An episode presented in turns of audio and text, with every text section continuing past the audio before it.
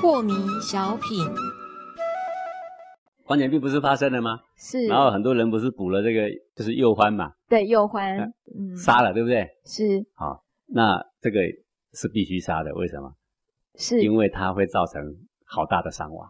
呃，讲师他现在的状况是说，右欢的确都是有狂犬病，没错。然后呢，他就跑到山下来，跑到山下，他死在山下的时候，就有一些野狗，它就去咬它。对，那野狗咬了，它可能就会分食给也家会传犬。染啊，所以对啊就会造成说，呃，有人会讲说，不然你就是抓了几只野狗来，我就换了几斤白米给你。那这样子问题也出现了，因为一些动保的团体，呃，他就觉得说这样子是不对的，你并没有证明它是有染病的啊、呃，是的，如果要做好动物保护的话，哈，嗯是，呃，是很好的，嗯，但是也要考虑人的生命。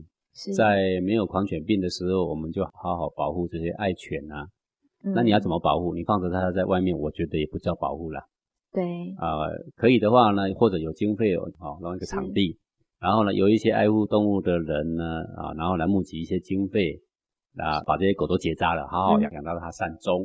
是现在说几斤白米来换流浪犬，你们抓来我都给你们白米，这是很嗯鼓励，对不对？是。那么抓来要干嘛？不是马上杀。如果你马上杀，那就是说有病没病都杀了啦。哈、嗯哼，我也不认同这样，就是说你可以把它养在一个安全的地先方，隔离，然后你好好的去检疫。嗯那如果你检疫到说这只狗确实是没生病，那你们是得要有个安置的办法，不能说见杀就杀啦。是的，哦，因为狗的灵性哈、哦、嗯啊、距离人类也没多远啊哈啊，它是对人类对非常忠诚嘛，对不对对啊、